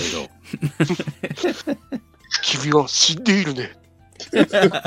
あの、あの映画から全部持ってくんなよ、たけし。だ。やっぱね、あの映画、名作なのかもしれないね。いや、ね間違いなく名作ですよ。ネタとしてはね、最高傑作だったよね。前半以外とゴースト成分を全部抜けば、大杉蓮さんとね、うん。まあ、だって腹抱えて笑ったのは久しぶりだもんね、代打でね。そうねうん。たけし燃やされたっていう。まさか、まさか、不死症なんか出えへんでしょと思ったら、炎が不死症になって、いや、やりやがった。岩永さんの演技か、あの、ごま団から燃え上がる不死鳥かでしょ、みたいな。ごま、ごま火山で盛り上がる不死症、そこから出てくる、這い上がる本郷た、藤岡弘削ってやってやがる。腹抱えて笑っちゃうよね、あれはめっちゃおもろかったっすよね。よかったな。あれ、映画館で見なくてよかったなって思いました 映画館でね、見たんだよ。不きそうになったんだよ、あれ。爆笑するでしょ。しかも舞台挨拶来てみたんだぞ、こっちは。あれ。大事故ですよ。大事故だよ、あれは。オナニ来てたんだぞ、あそこに。笑えないです。レジェンドライダー。まあ、間違いなく、レジェンドでしたね。レジェンド。あの、オンリーワンな作品やと思いますよ。新仮面ライダーがどうなるんでしょうね。まあだから、技術、仮面ライダー、技術に関してはもう、もうちょっと、お休みしましょうっていう結論しかないかな。もう、どうにかしろという意見すらなくなったよ、とうとうにかくするんじゃなくて、もういいんじゃないか。そう。一旦ちょっとだって仮面ライダーはやめて。うん。これだって手こ入れするんだったら、本当に、あの、エースの過去編やるしかないっすよ。まあでもエースの新人時代代。いやー、過去を見せられても今のエースどうかね。やないでしょ。だから、あの、まあ、今回第何回か知らないけど、デザイアグランプリ終わるじゃん。うん。で、あの、次が始まる手前で、エースが自分のことを思い出してっていう形で急に過去編を30話ぐらいするんです。あ一旦過去編が始まるわけですよ。それ天井天気なんだわ、それ。ちょっとあ、そっちメインっていう。過去編終わんねえな、この漫画っていうじ。ゃなくて、そっちがメインで。あの、バークバリで言うところの、そう。バークバリって、あ、お父さんの方の話なの？みたいなね。ジャイホーそう。そっちなんすねみたいな。あれ、バーフバリの作った人でしたっけ？なんか映画館で予告やってたけど、なんあか新あ、あ作。の、あ、R が3つ？RRR。あー RRR か。あれめちゃくちゃ気になってたんだけど、でも3時間は腰が死ぬ。ね、3時間はね、ちょっとしんどい。インド映画はね、大体3時間あるから見に行きたくない。はい。見るのはちょっと、お家で見た方がそうか。厳しいな申し訳。ない。うんでも他の作品が気になっちゃうぐらい、この仮面ライダー実どうでもいいっていう状況になっちゃいるわけですよ。悲しきかな、もう本当に。ただ、このどうでもいいに声は上げたかった。そうなんですよね。せめてね、誰か一人でも魅力的な人いれば、あの、見せてられると思うんですよ。そうね。あの、本当にリバイス以外は、あの、どの、どのシリーズでも、あ、こいつ気になるなってやついたんですけど、ど。さらっとリバイス実だった。じゃあ誰かいましたか、リバイスの中に。何よ。だからみんなやめたんだよ、途中仮面で。ライダーのね、デザインはね、うん、デバイスは。うん あの、サブライダーとかね。でも、ね、じゅリバイ、リバイとバイスはもうどうしようもないです、あれは。でもリバイスのね、あの、過去のライダーの、あの、パワーアップ、あの、追加変身みたいな、あれがもうなんか、だんだんイラッとしてきたから、あれはいらん。いいんだよ、あの、マジで3話の電話がギリでしたね。ねいや、だから、まあね、唯一、唯一、それでこすってゆる僕が許せたのは仮面ライダー10が。いや、10がすごいいいデザインしてますよ。完全にクーガのアルティメットじゃん。なんならもうこれだけで、あの、過去のライダーこするのこいつだけでよかったんちゃうかっていうぐらい、いいデザインしますよ、銃側は。マジで見てくださいよ。めちゃくちゃかっこいい。やっぱり仮面ライダー、黒に金です。強い。いいいんだよ。仮面ライダーリバイスを1話ずつ見ていく同時視聴をコーナーにしても。拷問じゃないですか。拷問です。まだそうやったら、あの、スペースバトルシップヤマト、2回見る方がやっと楽しい。あれあれ僕ね、あの、2週目苦じゃなかったですよ。あの、同時視聴音声を込みで。いやね、あれは、あれのちょっと感想にもなりますけど、うん。ちゃんとキムタクに注目すればあの映画って割と耐えれるんですよ。そうだね。そうキムタクに注目しなかったらマジで思んないんで、キムタクがどうでもいいと思ってる人は絶対見ちゃダメです。もう、キムタクしたしか見ちゃダメです、あの映画。あれ、純度100%のキムタク映画だね。あれね。そうだからタッチアイズってうまいなって思ったのはそういうとこなんですね。うんなるほど。キムタクをいかにいじるかっていう。そうそうそう、そうだね。確かに、ゲームとして遊ぶんであれば、キムタクめっちゃ面白いですよね。面白いですかね。そうで、キムタクがチャリンコ持ち上げて暴れるんですよ。そう波動拳面白いじゃないですか。めちゃくちゃ面白いね。持ち面だけで面白い。で、キムタクはね、風俗案内所にで入ってるわけですからね。そうそれだけでおもろいですもん。おもろい。いいってやったり。いつものいいってあの顔ね。で、しまいには特殊アイテム使ってビームを撃つわけでしょ？課金、課金アイテムね。カメハメハ撃つわけでしょ？アイテムでビーム課金キムタクにすればいいわけですからね。キムタクに書きめちゃくちゃ面白いよね。スペースシップヤマ、あのスペースバトルシップヤマトは、キムタク映画なんですよね。そうだねヤマトじゃない。うん。あの、まち、まかり間違っても宇宙戦艦ヤマトじゃないんですよ。ではない。あれはキムタク映画なんです。ヤマトファンは怒るかもしれないけど、キムタクファンは多分大喜びする。そう、キムタクファンは、割と、あの、キムタクが楽しめるからいいと。そうそうそう それが、それがですね、当時、親父を見に行って。あの、帰りの電車の中で親父はもう映画館にいるよりも長く、あのシーン足んなかったって話ずっとしてて、あの映画の一番ダメなところ、宇宙戦艦ヤマトを使ったことなんですよ。そうなんですよね。題材か。そう、題材なんですよ。あれを、だからただの、それこそハリウッドを日本で再現みたいな感じで、インディペンデンス・デイで主役木村拓哉でよかったんですよ。そうそうあそそれで、ま、それで、あの、成り立つんですよ、別う。うに。ん。宇宙、ね、宇宙人が攻めてきて、それにキムタクが挑むって、それでもういいんですよ。だからヤマト使う必要がマジでなかった。確かに、あの、でっかいビームって、その時、あの、客観客が波動砲やんっていうツッコミ入れるだけでよかったのに。いや、いそうや波動砲は撃てないですよ。あの、選手にあの、詰まってるから。そうそうそう。選手詰まってるからさ。今詰まってる。ずっと詰まって、なんか、ずっと待って詰めたまんまなんで。誰、誰かわかるやん。あのー爆発するかもしれないっていう風に取り除こうって考えるやんって。取り除かないもん、あの映画。いや、だからヤマトやと思ったらダメですよ。うん。って思うと、割と楽しめました。残念ながら。い要は完結編のあれがやりたかったわけでしょ？やー沖田館長の特攻。いや、まあ、あの、さらば宇宙戦艦ヤマトうんやりたかったなとわかるんですけど。あれ混ざはっ、てんねインディペンデンス・デイとアルマゲドンをそのまま キムタク主役でやるだけでよかったんですよ。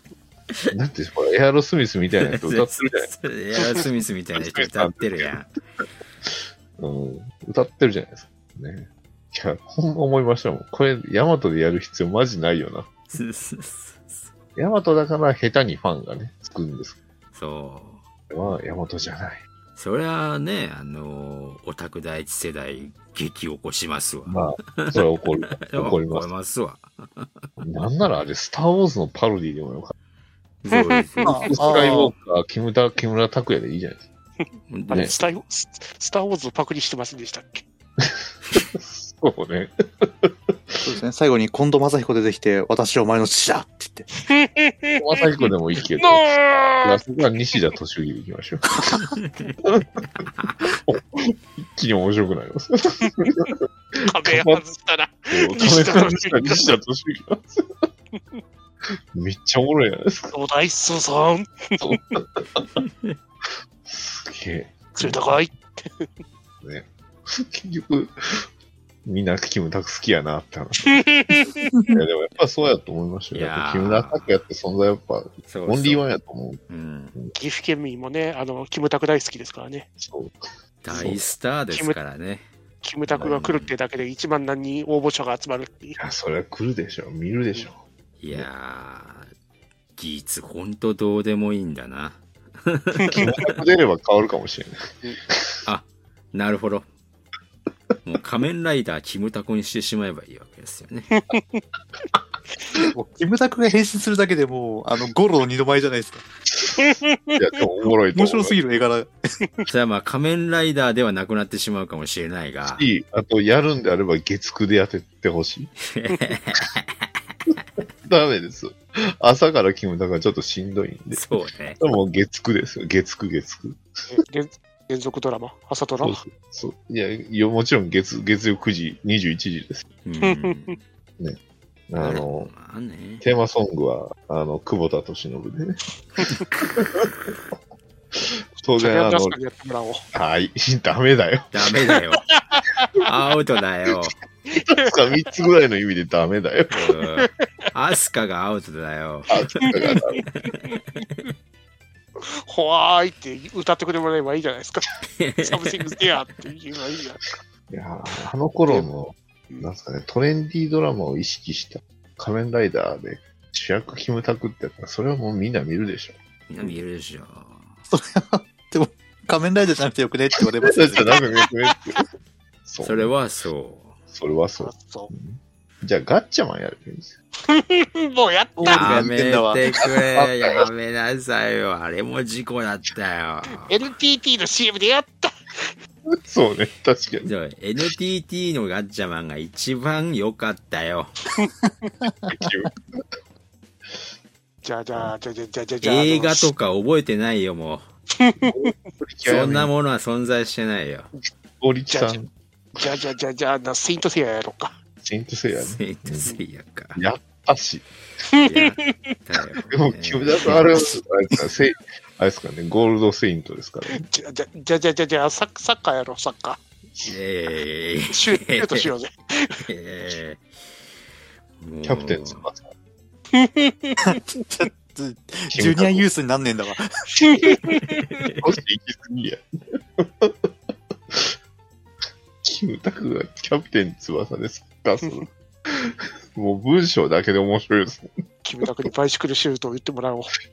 いやまあだから我々の答えとしては、はい。一旦仮面ライダーをやめて、メタルヒーローなり出すか、うん、キムタクで月9に移るか、そうっすね。はい。もうゴールしていいよね、と。どっちかなと。いうことになってしまって、的にはキムタクをおすすめします。今回の仮面ライダー技術に。あと 10, 10ヶ月ぐらい、1ヶ月。また始まったばかりですから。あと、あと40話。あと40話？30話ぐらいかやってほしい。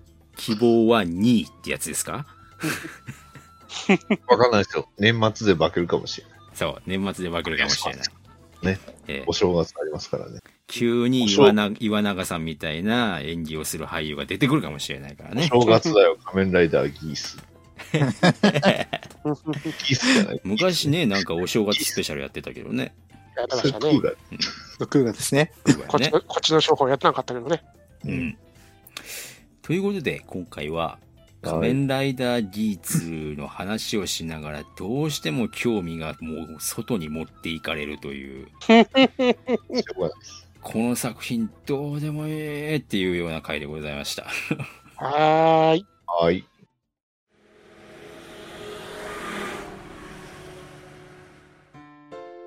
バッドダディモビル放送局は、アメコミ中心に僕の好きなものを語るポッドキャストです。みんな、僕のロビンになれ。お便りです。おいや、いいですか？すげえ。えー、アスララさんがね、あの、前回の感想を、まあ、さっき、あの、ちょっと語ってくれましたけど、えー、お便りで語ってくれてます。えー、次回、スペースバトルシップヤマトということでリアタイ視聴者だった、えー親父と映画館へ行った当時の感想などっていうことね。えーキムタクという概念がない父からすると、古代進むに違和感があまりなかった様子。アナライザー無双の時には失笑してました。比較的物語にはこんなもんかと、えー不満点はない様子でしたが、さすがオタク第一世代。キロの際説明不足の箇所をいちいち説明してくれました。そんな父が不満点としてもらえたのは一つ。森行になぜあの女優を当てたのか。森行はコスモタイガーになさ乗らん。などなどということでしたといただきました。ありがとうござはいい、ます。ありがとうございます。はい、ありがとうございます。あの、注意です。あれ、森行じゃなくて、あれ、森があるんです。そもそもそも森行なんていないですよ。そうそうそう。我々が、我々がずーっと森があるって言ってたら、すごいです。森行なんているわけないじゃないいですか。いですか。森があるんです。まあ、わからなくはないんですよ。あまあ、あの、どうしてもなんか、ね、時代的に強い女性みたいな像も、こう、描く必要が出てくるっていうのはね、テレビドラマの手法でもよくありましたから、あの時の流れもそトうですからレンディーさを出すためです。そう、トレンディーさトレンディもありますーさをから。出すために黒木メイサを使い、ね、黒木メイサに、あの、ブラックタイガーを乗せるそう。欲望を優先した結果、でも、ヒロインおらへんやんって困ったあげく。森行にしようってしたんです。うん、森があるにしようってことにしたわけです。そう思うと、あのヤマト2199なんかは、あれですね、あの、ね、女性パイロット欲しい時に森行をそうするんじゃなくて、二つに分けましたからそうだね。ね。そう森行五等分にしたじゃないですか。五等分の五等森行分の森行五等分の森行になってしまった。やだなそう。まあでもそうです。大体そう。森行が一人でやってたことを全部5人ぐらいに分け、うん。そうか。五等分の森行なんです。でも、まあ、あの、ヤマトはフュージョンしちゃったからな。まあ、森ガールは5等分しなかったから、あんなよくわからないマジックハンドで助ける羽目になっちゃったわけですよ。あのマクロスみたいなやつ。マクロスみたいなやつ。マクロス。腕の長さが足りないマクロスみたいなやつ。なんだったんでしょうね。なんだったんだ？あの、あのマジックハンドは。ヤマト的なところで文句言うとしたら、僕はやっぱスターシャシアか。うん、うん、うんうん。なるほど。だって、お兄さん生きてないじゃないですか、あれじゃ。いうん や、だって、お兄さん生きてるっていうのが割と重要なポイントやと思そうねそうそう。あの、古代守はキャプテンハロックになるっていうのが設定のはずなのに、うん。う。そう古代どっか行っちゃいましたよね。どっか行っちゃいましたね。だってそんな時間ないし。あ、そうねま。2時間まあ、そもそも、あの、映画のあの、ガミラス性というか、うんあの、人たち、あの、人型じゃないですもんね。ええなんかそうねよくわからん生命体でしたから。うんそもそも双子星という説明もあったっけ？ない、ね。表と裏みたいな、なんかよくわからんふそうわっとしたそうそうそう。ふわっとしましたよね、あれもね。あれふわっとしうましたね。ん。な、なんなの？みたいな。ただの認識の問題なのかな？みたいな 感じでしたね。ただ単に森ガールが覚醒して帰ってきたってだけのそう話でしたそうそう。あの、そうっすスタッフが当てるのが大変な、あの、風を当てつつ、ふわふわってやっててね。で、あの、いつの間にか子供作ってた。えーそうそうそう。あれをびっくりしたでしょ？びっえくりするよね。ええあれびっくりしますよね。最強の的中率だよね。うんいやー、びっくりですよ。いや、でも、あのーね、同時視聴音声を見ながらだったらもう一回見れましたよ。そうそうそう。それはでかい。すごくでかいと思います。多分俺、多分、なんも、あの音声なくだったら多分30分くらいで切ってますもん、多分。うん、そうでそうそうそう。まあだから、あそこでね、こう、的確にダディさんが、ここがキムタクポイントですっていう風に言ってくれたから、やっぱりね、面白く見れるのよ、あれは。あれはやっぱりあの、ホーチキさんのおかげですよ。うん、なるほどね。うんおかげで主観がずれなかった。主観がずっとキムタクだった。でしょ？そう。だから主観見託すると面白い映画なの、そう。実は。や、だからそう思うと他のあの、キムタク映画ももしかしたら見えるのかもしれない。見れるのかもしれない。希望が生まれましたね。うんう。それは希望なのか絶望なのか。うん。他にキムタクが何やってたかがわからない。えっ、とね、今度、あの、織田信長やります。やるね。うんす。ごいっすよ。ね。あえ、なんとかプリンセスでしたっけ？何でしたっなんだっけな。けなんか、織田信長トヨト。トヨトムプリンセス？キムタクが織田信長ってでも2回目なんですよね。え昔ドラマかなんかでやってたレジェンドバタフライ。ザ・レジェンドバタフライ。すごいっすよ。主演は木村拓哉と綾瀬はるか。綾瀬はるかが機長。そうですよ。そう。あ濃姫です濃姫の子ですね。うん。そう。ね。で、さらに、すごいですよ。他のキャストも。斎藤道山が北王子金也。そうです。ね。ね。森蘭丸に市川染五郎。うん。ほら、今の大河ドラマで出たじゃないうん。あれです、なかなかね、いいいい顔、可愛い顔してましたけど。うんそして徳川家康が斎藤匠ですよ。そうですよ。我らが、我らの、我らの、我らが斎藤匠が出てきますよ。えー脚本家は大河ドラマの方ですよ。監ね監督はルロケンですよ。まあそこはちょっと邪魔ですけどね。えーちょちょっと一箇所邪魔入ってくる。どうでしょうかねっていうところですね大。丈夫なのかな？すごい勢いでこけそうな匂いがすんだ。1月27日全国公開でございます。キムタクに注目しましょう。キムタクさっき、ジャニーさんの映画が割とこけてっからな。おっと、ワーナーのあの映画の悪口ですか？あれはワーナーが悪いですよ。あれはワーナーがクソですから。ほら、DC スーパーペッツを宣伝せんとあんなしょうもない、なんでもない。おうおいでもあれですね。あの、父上そんなに怒っていらっしゃらなかったってことですか？そうですね。なんか、でその、その反動で、うん。あのシーンなかったっていうのをずっと聞かされてたわけですよ、俺、車の中で。はいはいまあ、内シーンしかないですから。うんなんかあったっけ？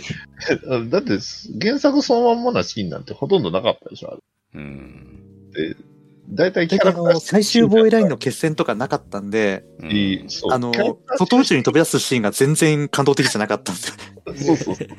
で、あの、本編でも言いましたけど、キャラクター死ぬシーンってみんなさらば宇宙戦艦ヤマトなんで、もうちょっと後なんですよね。そうですよね。死に様はね、ほぼ一緒なんですけど、うん。それ別にヤマトじゃなくてさらばなんだ。そうだね。まあ、ある種全く違うものだったから、父上も呆れてしまったのかもしれませんね。ま、まあ、こんなもんかみたいな感じの、こんなもんか、みたいな。ヤマト映画になったらこんなもんかみたいな。ああ、なるほどね。まあ、ヤマト自体もね、もともとの、あれも、ね、なんかこう、続編頑張って作ってみましたみたいな感じになっちゃったからね。売れちゃったから。売れちゃったから。人気が出ました出たから。ヤマトがね、売れちゃったから。でも、そのおかげでね、ヤマト的なものを作れと言われて出来上がったのが機動戦士ガンダムです。そう。です。そう。ガンダムみたいなのが出てきたりとか、39が作られたりとかしたわけですけどね。そう。そう。そう。はい。しょう。がなかった。父上も諦めちゃったということでね。ああ松本さんの、で、こう、なんですかね、新しくなって楽しめる作品って、ないっす。なかなか難しいな。2199ないな。うん。あ、どうだろうな。昔やってたガンフロンティア面白かったですけどね。あ懐かしいあ。あなるほどねい。や、だって、ハーロックのあの、ほら、映画版なんて、あれめちゃめちゃひどいじゃん。いや、あれ、した CG ですか？小栗旬と。小栗旬ですよ。あれ、ハーロックじゃなくて、小栗旬やんか。そうですよあれは小栗旬の映画説明しかないですいや、なんならもう実写でやれよって思いましたよ。本当に。実写でやった方がマシやった。確かに確かでも、あのハーロック、ひどかったっすけどね、映画のやつ。いやに。いや、でも確かに実際じゃどっちも出せないってのありますけどね。いや、まあねー、う。ん。こんなもんだっていう、こう、のの、そうですね。やっぱ、多くの人がかた関わった、いいことがあるとは限らないっていうのがよく。ね。まあ、温度が低い父上でお便りをいただきました。はい。はいそうですね。お怒っていなかったです。ありがとうありがとうございました。怒るほどのものでもなかった。怒る価値なしと。父上、お疲れ様でした。お疲れ様でしたお疲れ様でした。お疲れ様でしたですね。その説ありがとうございました、父上。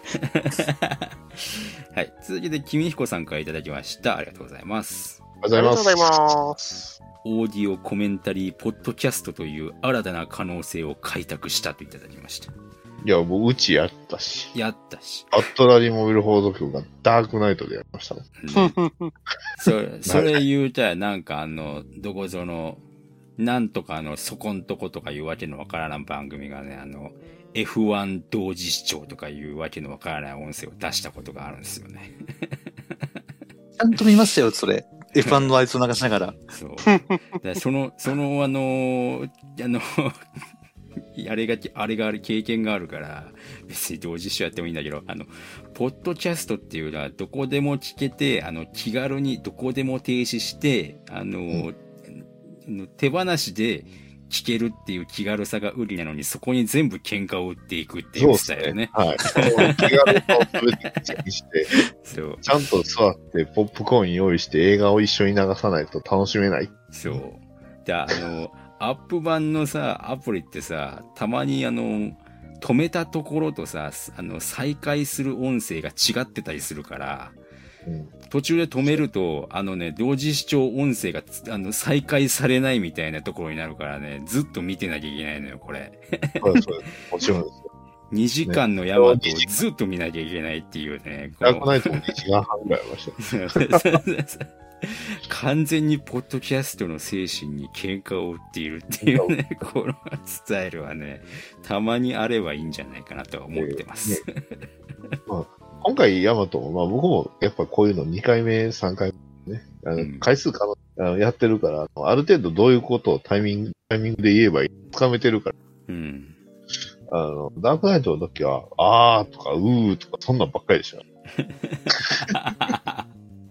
で、しかもあの、テレビでやったやつ、テレビ放送をそのままちょうど収録時間被ったらやりましょうっていう流れでやってるんで、そのテレビ版の CM の話もしてるんです。あだから、同時視聴絶対できないそれはね、あの、難しい。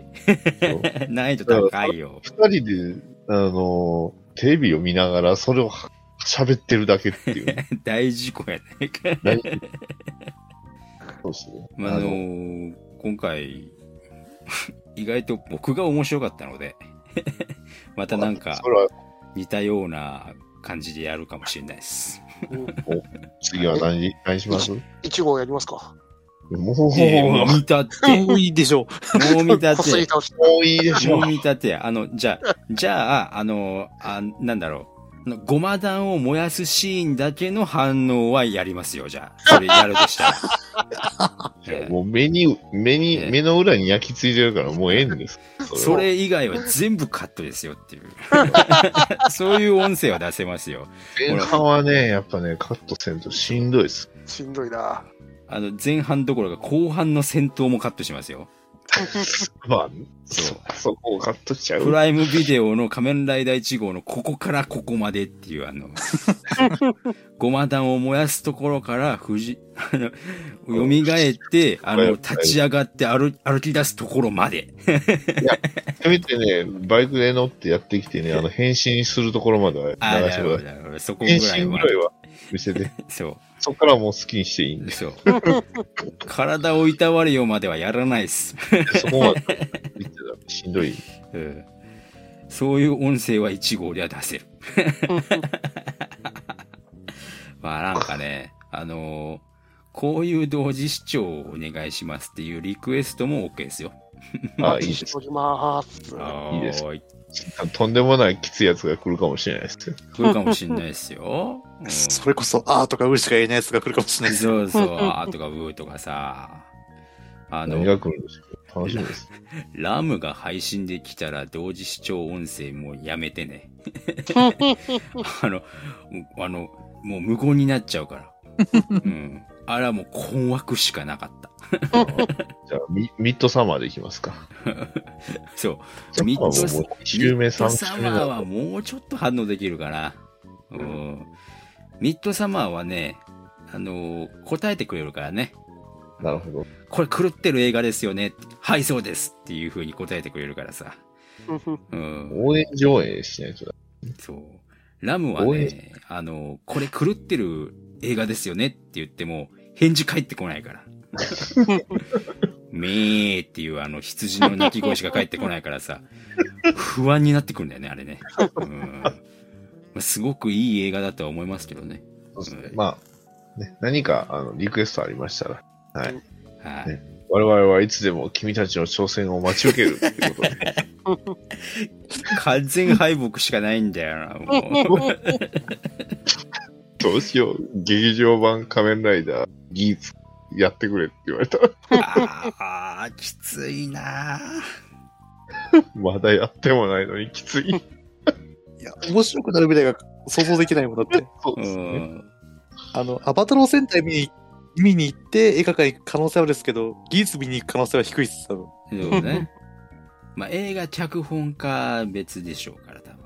いいんですかそんな。そんな、そんな妥協を許していいんですか？そんな希望を抱いて大丈夫かと。いう感じですね。そんな、敗北主義者的な考え方でいいんですか？いや、もう、もう、もう、脚本家の辞書にあるのはもう3つの言葉。全身、全身、全身ですよ。いや、もう、だって、ギーツ7話見ても、8話のネタバレ見ても、もう、もう、妥協しかないもん。なんやこれっていう。まあ、ええよ、みたいな。もうええわ、みたいな感じですよ。ということで、君彦さんでした。ありがとうございました。はい、ありがとうございました。はい、お便り以上でございます。はい。えっ、と、なんか、えー先回し先回しにしてた題材がはい。あったはずなんですよね。